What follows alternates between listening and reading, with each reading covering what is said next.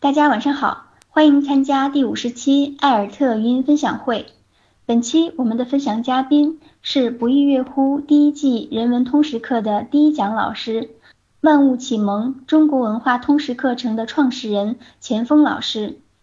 在昨天的分享中，钱老师为我们介绍了万物启蒙的课程，大家听过后纷纷表示。希望钱老师能再多介绍一下万物启蒙以及它和中国传统文化的关系，还有即将在立春开课的万物启蒙线上授课的方式，以及线下参与体验万物启蒙的方式。下面就让我们有请钱锋老师来和大家做更多的交流，对以上问题进行一一解答。欢迎钱老师。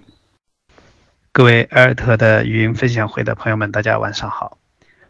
呃，大家对万物启蒙非常感兴趣，呃，我和我的团队的老师们都觉得非常的荣幸。呃，如果说你从我上次分享的语音会中感受到一些中国文化启蒙的曙光，那就是说中国文化中非常强悍的文化的基因在起作用，而不是我在起作用。无非就是他得找一个合适的方式来把它展现出来，所以万物启蒙可能是找到了一条可对接的这样的一条路径，而在这样一种可行性的路径中间，我们大家发现，原来我们既可以实现啊中西文化的融合，又可以打破我们的课堂的界限。我想依次和大家来。聊一聊关于为什么我们啊，就是万物启蒙的啊这样一个中国文化的一个背景的问题。呃，大家说要详细介绍一下，我觉得关于中国文化的东西，我们可以先聊一聊啊。呃，上一次在云分享会中间，我们呃不大说起关于中国文化的一些基因，但是大家应该都听得明白啊，这是一个。基于我们植根于中华文化的一个非常深的啊这样一个课程，那我们可以依次的简单的来谈一谈，呃，它主要来自于中国文化的哪一些脉络啊？也就是说，我出于什么样的想法来做了这样一个呃万物启蒙的课程？我们讲万物启蒙是一个中国文化的通识教育课程。现在每次说到通识教育，大家可能第一个想到的就是啊，liberal education 这样一个，就是我们从舶来的啊这样一个词语。那么这个词语呢，在台湾叫通识教育，在香港叫博雅教育。那么在我们中国大陆以前也有一个词语翻译叫素质教育，相差甚远，不是在于词的本身的远。而是在于路径的相差的远。那么我们为什么做通识？就是希望培养一种啊，基于我们全人类共同的文价值观的啊，能够通行于不同民族和文化之间的这样一种价值观的教育。这种通识教育，呃，现在我们看来，除了我们从西方传授过来的这一种，我们看起来跨学科啊。项目式学习啊，啊，同整式学习等这些比较流行的一种啊，国外比较常见的一种教育形态的话，我想更重要的一点是我们得找到中国文化的根。中国文化中有没有通识教育呢？那肯定有啊，啊，呃，比如说我们随便举个例子啊，呃，中国文化有四书五经六艺的这样一种传统的教育，这种传统教育中间。四书是《大学》《中庸》《论语》和《孟子》，大家觉得是儒家的经典。呃，但是五经就不是了。五经它里面的内容就包罗万象了。比如说《诗经》啊，它完全是和草木啊、和民间习俗有关的。那么这样一本和草木关系非常密切的诗集，势必会呈现当时非常。多形态的一些老百姓的生活啊，以及当时的一些礼仪啊，啊，我们一些国家大事啊，都会有。因此，你要读一部《诗经》，就等于你得要去了解我们先秦时代的啊，呃，无论是风还是雅还是颂，所涉及到的各个地方的一些传统的文化，以及我们当时的经济现状啊，甚至我们还要了解哪些草木是能够用来染布的，哪些草木是现在我们的，呃，它比如说它名字可能叫的不一样了啊。它原来就是我们现在的某些植物的一些对称啊，比如说我们现在的一种呃经常经常吃的一些小东西啊，哎，那时候的《诗经》是怎么叫的，跟现在就完全不一样了。这样一个一个草木有灵的这个时代，开启了中国文化的一个非常重要的一个支点，就是我们的中国文化是来自于人间草木的。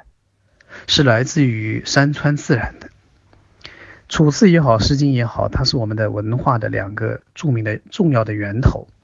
这两个源头的重要是开启了物象文化的啊这样一个以诗来表达的这样一个传统，也就是我们的啊兴于诗嘛，孔子说的这样一个传统。那么《诗经》也不可能凭空诞生的。《诗经》是怎么来的呢？那它来自于我们中国古代，肯定比它更古老的书啊。那我们现在知道更古老的书好像不多，但有一本大家肯定不会忘记啊，那本书叫《易经》。所以，《易经》等于就是我们中国文化的真正的源头。现在谈起《易经》这本书啊，呃，很多老师可能就觉得特别的。神秘，它是一本玄学的著作。可是我们也知道，它里面也记述了很多呃过往的一些事件啊。它里面甚至有很多的数的规律，比如说中间的一到九个自然数，它能排成啊九宫格的这样一种规律，表示了我们中国人对于以前自然现象的一种归纳和总结。它外面的长短线构成的呃卦。其实就是过去结绳记事年代的一个符号的表达，所以最早你说，呃，《易经》是用来占卜的，这也是没有错的啊，它当然是其中的一个重要的功能。不要说《易经》是用来占卜的，就是连我们的汉字最早的诞生，都是跟通神灵有关的，因为中国以前是用口语，口语是并不需要呃传代的。啊，而文字的使用是什么呢？就是跟口语的传代不一样。啊，它只要口口相传，但文字需要需要一些记刻下来，记刻下来以后呢，符号化的东西我们刻在灵骨上啊，刻在龟壳上，就意味着就是它的这个刻是用来流芳百世的啊，是为了记述的。那这一个课本身表现了一个。古代的人对于自然现象的一种啊，一种一种一种总结，一种猜测，或者一种属于自己的一个方面的理解，同时也把当时的很多国家大事也记录了进去。知道《易经》这一本书了，呃，从后世的角度来说的话，它应该最早是呃由伏羲来创造的。那么伏羲在中国本身就是一个神话人物，那到底是？有没有这个人，我们也不能确定，但是好像这个人肯定是有的啊，因为他，呃，包羲是创是不这个八卦嘛，他是比较这个易经上自己都写着的啊，系辞里写明白的。那么伏羲不但在创造八卦的时候呢，按照我们过去的一个计数方法，他是怎么创造的呢？啊，他是仰则观象于天，俯则观法于地。观鸟兽之文，于地之宜，近取诸身，远取诸物，于是始作八卦，以通神明之德，以类万物之情。大家仔细来看这一段话，它表达了什么呢？它表达了中国我们最早的创造八卦，就是用图像化的东西来表达的，也就是把鸟兽之文和天象和地理等这些情况表达成一种符号。目的是什么呢？以通神明之德，以类万物之情。所以，物象文化的源头就在易经上。易经的这种理内在的这个数理和外在的表象为结合的这种啊，这样一张我们现在看到叫河图或者洛书啊，这样一张八卦图，非常好的表达了中国人对世界的一个理解。这是一个，然后这个物象从从易经开始，慢慢的我们的中国的汉字呢，它也是由易经中来的。那么这个怎么来论证呢？因为，呃，汉代有一本书叫《春秋元命包》，它里面有一段话叫“仓颉生而能书，又受河图录书，于是穷天地之变，仰视魁星环曲之势，俯察鱼文鸟语山川之长，而创文字。你看，创文字它也是从一受八卦的启发，因为八卦就是这样创的吗？第二，除了八卦之外，延续着八卦创造的一个规律，啊，又去查鱼文鸟语山川之长，所以中国是由象形字开端的。那么这个象形字开端以后，它等于就影响了我们世世代代中国人的思维。我们都承认这句话：语言是我们存在的家园，文字也是我们的精神家园。中国的汉文明归根结底是来自于汉字的表达。那么这种汉字的表达，很多的民族开头都是类似于象形的，因为大家知道人类的文明开头于洞穴文明，洞穴文明里面都画着各种各样的图案啊。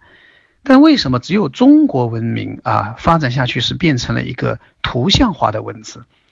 而你看更多的其他的西方的文字都变成符号化了，就它是表意为主的。那么中国的这个文字呢，实际上更多是表象为主的。表象为主的文字，它有什么样的好处呢？就是它的情感性特别强。情感性特别强，它得需要东西来表达，对不对？那么什么样的东西来承托他的情感呢？那就是天地万物。所以象形字字本身在表达万物的抽象。又把它的音形意象四维的合体，使得它表达天地万物的一种情态特别的敏锐。这个敏锐我们不说是觉察不到的。我们可以举几个例子来证明这一点。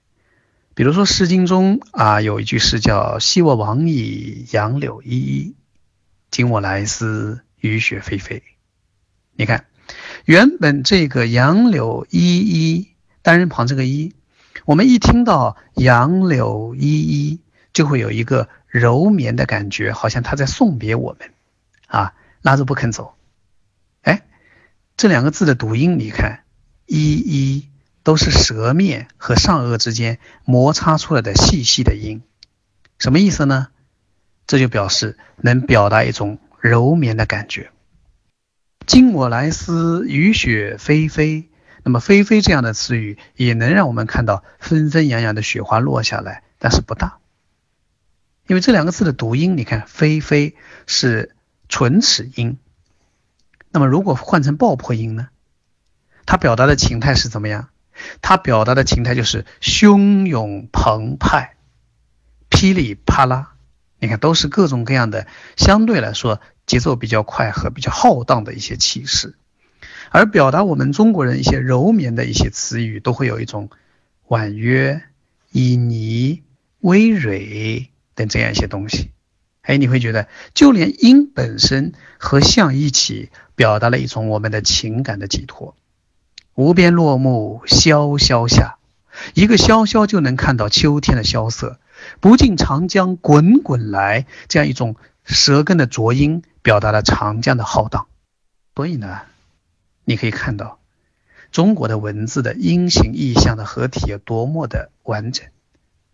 这种完整的音形意象和《易经》共同成为我们中华文明的两个源头，或者说其实是一个源头，那就是《易经》。两个源头是原因什么呢？因为后世《易经》对我们的影响更多是在民间或者在哲学层面啊，而文字对我们的影响是在公用层面。那么它当然对我们的这个文化迭代作用会更大。我讲这一点有多么重要呢？这一点非常重要，因为它直接开启了中国的诗歌王国。从《楚辞》《诗经》开始，中国的文字就很擅长用诗来表达，啊，无论是汉赋也好，唐诗也好，宋词也好，元曲也好，这些共同的文体特点就是音韵。除音韵之外，他们还有一个共同的特点，就是表象。表现按我们说的就是用典。那么这些用典呢，它因为也是迭代的。你如果不知道上一个朝代的那些诗人写过的诗，你等于也不大可能会知道他这个到底在说什么。如果我们说“采菊东篱下”，啊，你今天引用这句诗啊，说到这个东篱，那你肯定是读过陶渊明的呃一些诗，你才知道哦，这个东篱指的是五柳先生。那你如果不知道陶渊明的生平，你说这个菊花，它就不会代表着隐逸。对吧？所以周敦颐在《爱莲说》里有说“菊隐逸者也”啊。那么他说的这个隐逸，就意味着他已经承认了前面的这个文化对他的影响。那别的东西是不是这样呢？其实都是这样的。所以文化是一个传代的过程，不断叠加的，不断叠加的过程形成了中国文化的一个叫做物象的东西。那么我想，无论朱光潜也好啊。呃，中外华也好，包括李泽厚也好，他们讲到美学史，通常都会讲到一个意境的东西啊。我记得王国维在《人间词话》中经常会谈意境啊。那么这个意境其实就是物象来表达的，这些物象表达的呃历代累积而成的一种中国人特有的一种情思，是不需要去解释的，我们都知道他在表达什么啊。呃，譬如说，我们说到刚才说到的“杨柳依依”，你就会知道他在表达送别。我们说“寒蝉凄切对长亭晚”，寒蝉知道它在意味着清高和寂寞，啊，长亭就意味着送别。说“明月千里寄相思”，明月意味着相思，啊，我们说“小舟从此逝，江海寄余生”，船就意味着精神的浮标。我们说寂寞梧桐深院锁清秋，我们说独听寒山半夜钟等这些，你看梧桐意味着寂寞啊。我们说鸿雁长飞光不度，鸿雁意味着羁旅，而寒山的钟声意味着觉醒。这些其实已经不需要说了，只要中国古代的读书人他都知道。因此，过去的书啊，它就是靠这些东西来累积和传代的。你只要前面的书读过，就意味着后面的书你自然读得懂。但是这里面有一个很重要的原因，就是时空逻辑。时空逻辑使得这些物象的叠加变得可感知和变得，呃，它是有一个语言系统在的。我讲这些是什么意思呢？我讲这一些就意味着中国的物象文化是我们的根本文化。我们如果要了解中国的传统文化的古代文明，你就必须要从物象角度出发，而物象角度出发的一个核心的价，呃，一个一个一扇门或者说一把钥匙，就是万物啊，因为物象是基于物的，那么物是怎么回事呢？那你首先就得带孩子去了解。所以古代的中国人写这首诗，比如说写人迹板桥霜，那他如果啊对于这些东西都不了解或者都没看到。那他不可能会写说，呃，呃，这居高声自远，非是藉秋风。你知道他在写什么？写蝉。那肯定他听过蝉叫啊，他知道蝉的这种羽化的现象啊，啊，那这就是什么呢？表示中国人在写诗的时候，他对物的本体都是很了解。现在回到我们的开头，我昨天讲到的茶中间的万物启蒙。为什么讲本体先开始，再讲文化和艺术？这就是我们认识世界的逻辑。而这个逻辑，并不是我独创的，啊，它在古代的这个儒家学说中间是有非常清晰的表达的，啊，那本书就是《中庸》，啊，逻辑就是《大学》，所以在《大学》和《中庸》里面，它都有明确的这些呃学习方式的话来表达。比如说《中庸》中说。呃，至中和，为天地，育万物，啊，那这就是一个我们基本认识世界的逻辑，啊，就是说，呃，只有天地在各自的位置上，万物才能够生发。而我们人呢，人居位于其中，是要顺应天地的规律的。说大学，大学讲格物、致知啊，正心诚意，修身齐家，治国平天下。然后最高层叫明德。那么明德大家知道也不是大学说的，最早尚书中就已经说叫克明俊德，协和万邦啊。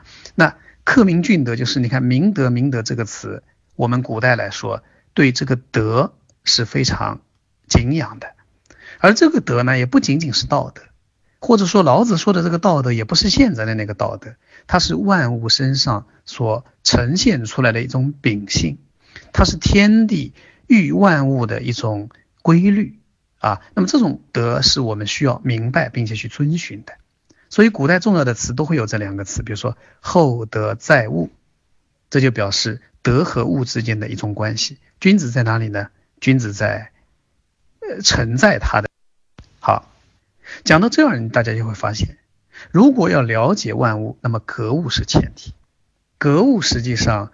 呃，这个规律按我们现在来说的话，它是一个什么呢？它是一个学习万物的一个基本的路径。然后中国古代的一个一个基本的路径叫格物致知嘛。啊，历代从郑玄开始到王阳明，对于格物致知都有自己非常呃详细的这样一个解说。那这个解说呃各有各的不同，但是有一点是没有差别的。首先，物就是了解世间万物。至于这个自知，你到底是用来通达你的灵性，用来表达你对这个社会的学习到的一些呃技能技巧和方法，呃，这就各有各的想法了。但是即使这样，它的基本的规律还是一样的，那就是你得先通过悟才能达到认知这样一个规律。所以现在这样看来，刚才我讲到的物象，如果我们提认为中华。文化的一个传代的一把钥匙和一个根的话，而这一个刚才我们说的格物，那就是它的逻辑点。那么如果要找一个呃其他的啊一个啊，比如说除路径之外的关于中国人对于万物的态度呢，那也是非常多的啊。那你比如说中国还有一条文明叫道家，那这个道家的文明呢，有一个核心的观点叫齐物。齐物是什么意思呢？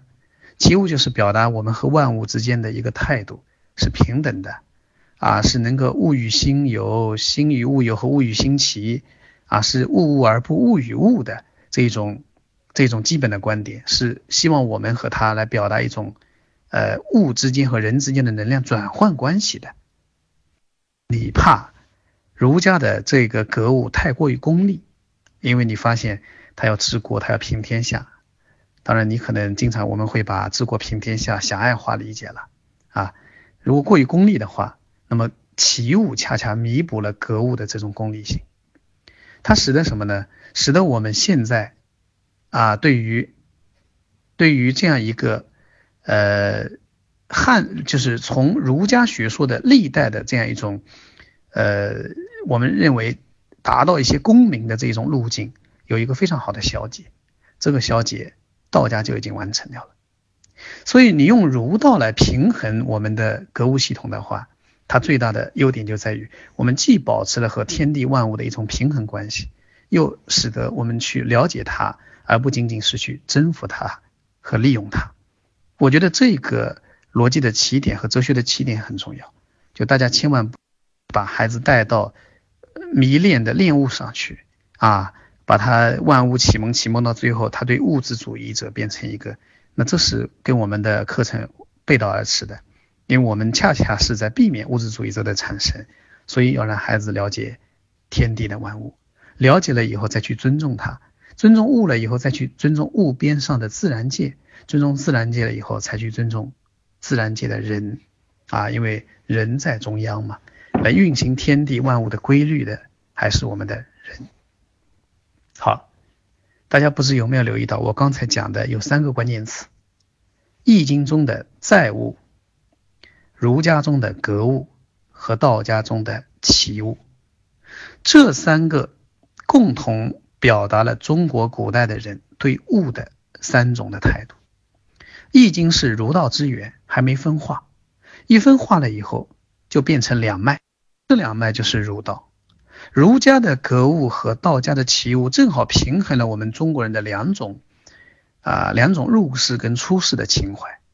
比如说我们在儒家中是入世的一种精神，而道家又是出世的，这使得我们中国的文化人身上天然具备了喜爱现实世界，却又不至于被陷入进去的这一种平衡。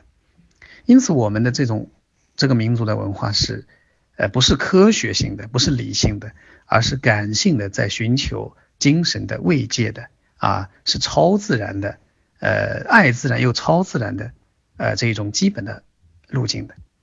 而万物启蒙希望的是把这种中国文化的核心的根，通过一种非常浅显的方式表达给孩子，能让他们明白我们先人对于物的这种态度，并且活在当下。那么，我刚才从四书五经中谈的《诗经》开始讲到了一个物，那是因为，因为《诗经》跟《楚辞》是文化的，几乎是我们借物起兴的一个源头嘛。然后，如果你讲到呃中国的通识教育，那当然不仅仅是这样啊，我们还知道像呃诗书礼义春秋啊，你看礼里面的月令啊等这些都讲了天地万物的一些自然现象啊，讲到了时令。讲到了天干地支，你看它是包罗万象的啊，哎，那你如果要讲到六艺的话啊，礼乐射艺书数，那你会发现中国古代的君子学的东西也是包罗万象的。那么，而且这种包罗万象呢，它实际上就是古代的全科教育，按我们现在来说，就是我们现在的全人教育。这些全人教育实现了什么呢？实现了学习的融合性，它不是。这就等于是我们现在万物启蒙的一个运行的形式问题。这个形式问题就是我们通过怎样的方法啊，来来就是来表达我们这样一个课程的路径。这个路径大家可以看到，从礼乐射御书数上来看，它就是全学科的。所以现在有些人说，呃，像万物启蒙它是一个跨学科的课程，实际上我们从来没有想刻意的去跨过。我们都是遵循物在世间的流转的顺序。所谓的学科，不过是教育者把它从教育的眼光上去衡量它的啊。这个板块是科学板块，那个板块是语文板块，而那个板块是艺术板块。实际上，呃，科学、艺术、人文或者科学、人文、艺术，它是一个渐进发展的过程啊。如果不了解科学自然的本体，是达成不了人文和艺术的这样一个高阶的啊。它是一个非常自然的演化。我刚才讲这些呢，不知各位朋友有没有明白啊？就是我们做一个课程，或者说要去呃理解一个课程啊，它到底是出于什么样的想法？很多是出于一种形式上的，比如说我们现在讲项目学习，那我就把些东西拼到一起来啊，拼到一起来以后怎么办呢？怎么办？就是唱唱歌啊，画画画啊，跳跳舞啊，啊，就放到一起，就是模模糊一大片。它里面丧失了逻辑，那这是最关键的。而你明一旦明白了，就是一个课程创造者，他希望从中要表达的一些思想，就是他毫无疑问是基于这个本民族的最深的东西的。我想，没有一个国家的教育说，我不读过去的书，我不读自己鲜明的思想，我又能创造一种教育，这是不可能的。因此，我可以非常清晰的说这句话。说这句话就是，任何一个在中国做课程教育的人，如果他没读过中国根本性的书籍，这个教育总是行不通的。他不但行不通，他也不可能走向国际。你也许能一阵子，你会觉得啊，我可以啊让大家花花绿绿的，让大家看到一些很繁荣的现象。可是你真正走到长远，非常简单，你必须要跟我们民族的根。跟文化的根对接上，你只有正本清源啊，只有追根溯源了，才能够开启未来。而对于国际上来说的话，他们更加也希望倾向于要了解中国文化的一些本土性的东西，而不是仅仅就是你去模仿他的一些技巧性的这些。我想，呃，应该不是国际上所喜欢和希望想要了解的。啊，他们希望了解我们中国人怎么去读老子，怎么去读论语。所以我说这些，其实还是在讲一一个道理。这个道理就是，如果大家非要问啊，呃，万物启蒙详细的介绍它究竟是什么，那还不如回到源头去看书，去读一读中国的易经，读一读四书五经等这些根本性的书籍。它绝不是庸俗的，它绝不是。啊，我们原来所想象的那样啊，礼教呃管束我们的，专门讲一些过时的东西的。中国如果过去的东西都是过时的，那么我们两三千年的文明大概也没法传递。而传递文明迭代到现在为止还生生不息的民族只有两个，一个是中国，一个是印度。那么印度呢，大家知道它的历史并不鲜明啊。呃，不像中国，它的史实的一些编年史的记录是极为鲜明的。那么这就让我们看到，就是说中国人对于历史的一种态度和对于我们文化发展的这一条脉络是极为清晰的。那么这条脉络当然也是能够整理出来的啊。我刚才只不过讲了其中的一个源头而已啊。如果我们再往下讲，那么中国儒学的格物致知的这一脉啊，那是相当的深的。啊，历代都有很多儒学的大家不断在推动我们中国的教育在往深处和往高处走。走到明代，出现了像王阳明这样的啊，集儒学为大成啊这样的人，形成了像王阳明的知行合一呀这样的学说啊，形成了致良知这样一个能被运用于普世价值的世界范围之内都能通行的一种东西。那么这就是说，如果你认同王阳明的一些哲学是来自于中国儒家的，啊，你结合明朝现实的话，那么现在呢，在我们能不能基于啊儒家的或者中国文化的传统，来创造一种属于中国的教育，同时这个教育被证明又是能广泛的运用于世界上的呢？所以，我们艾尔特现在在做人文通识教育课。那我想他肯定不说我们在做美国的人文通识教育课，他做的肯定是中国的呀。你看我们用汉语在做，用汉字在做。你如果表达的不是中国的东西，那你在表达什么呢？再说基于人类的一些共同的价值观的东西，我们毫无疑问这些是可通的啊。没有一个民族的根本性的东西说不能够应用于全人类，它是闭塞的，它是狭隘的。那我想这并不足以支撑一个民族灿烂的文明。既然已经能证明了，就表示它内里有极为强悍的生命力，而这个生命力，我想万物启蒙会用时间来证明它的，也希望大家。那么这一个问题讲的比较多，关于呃大家讲到的一个参与部分的动手的这一块怎么去解决，和线上授课的形式会给孩子布置的任务和互动，大家不用担心。呃，我们的观念性的万物启蒙课可能就像这样的语音讲课啊，让孩子们了解一些常识。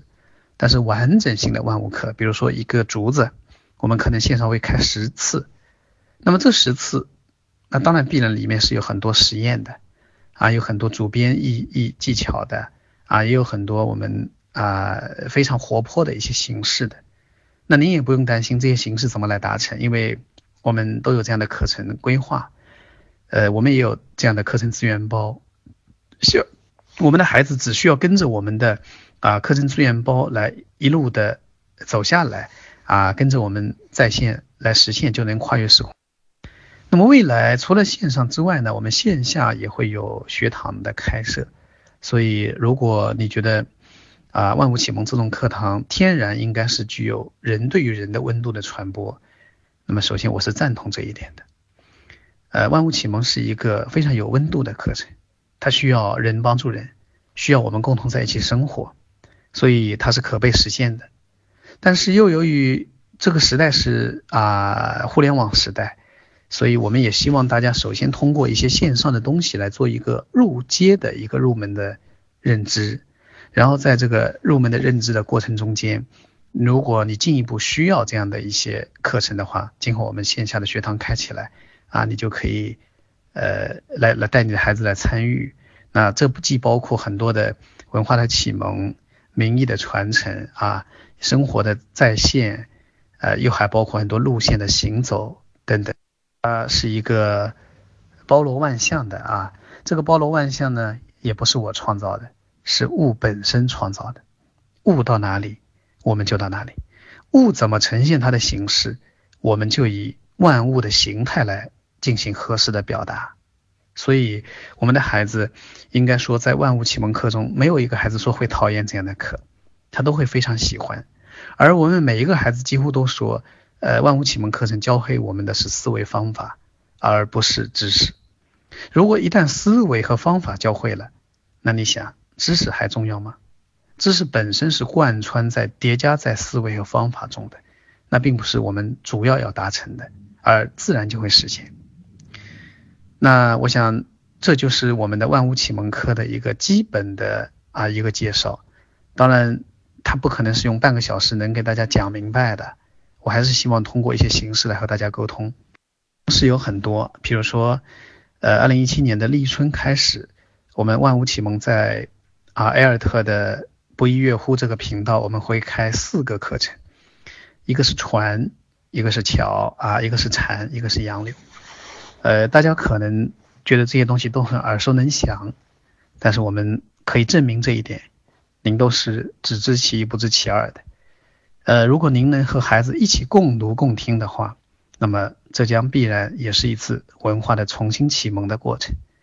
如果觉得这四个课程还不够，那么请关注我们的公众号，我们公众号里有一些图书资源的发布和一些我们公众号上的一些活动的介绍。你也可以看到我们在做什么，因为上面还会发布一些我们的呃假期的一些活动信息啊，我们在线下哪些城市来办一些活动，您都可以带你的孩子来参与和体验。那接下来我就把我们的公众号及我们现在在做的一些活动一些链接我给大家发过来，呃，大家感兴趣请关注万物启蒙的官方公众号。现在的万物启蒙的教材啊、竹啊、茶等这些书。呃，都已经在发布。茶这本书马上就要上市了，现在预购的话，出版社有一个非常好的一个优惠，就是他会赠送一本《万物启蒙》我们自己手绘的这一本记事本，呃，相当的精美，你可以直接在微店里面下单啊。然后希望大家来多多支持《万物启蒙》，来关注我们的，一起来帮助我们的孩子，来帮助我们共同带我们的孩子。启蒙教育回中国，让我们中国的文化在当下重新活过来，也让我们的学习打开一个全新的世界，让我们的孩子摆脱沉重的包袱，重新闪光。感谢钱锋老师精彩的回答和讲解。二零一七年二月三日立春这一天，万物启蒙的四堂经典课将由钱锋老师在不亦乐乎直播平台上正式开课。关于课程的更多详细介绍，请大家登录公众号艾尔特做更多的了解。同时，万物启蒙的精品课程也将陆续在不亦乐乎平台推出，敬请大家关注。我们下周再见。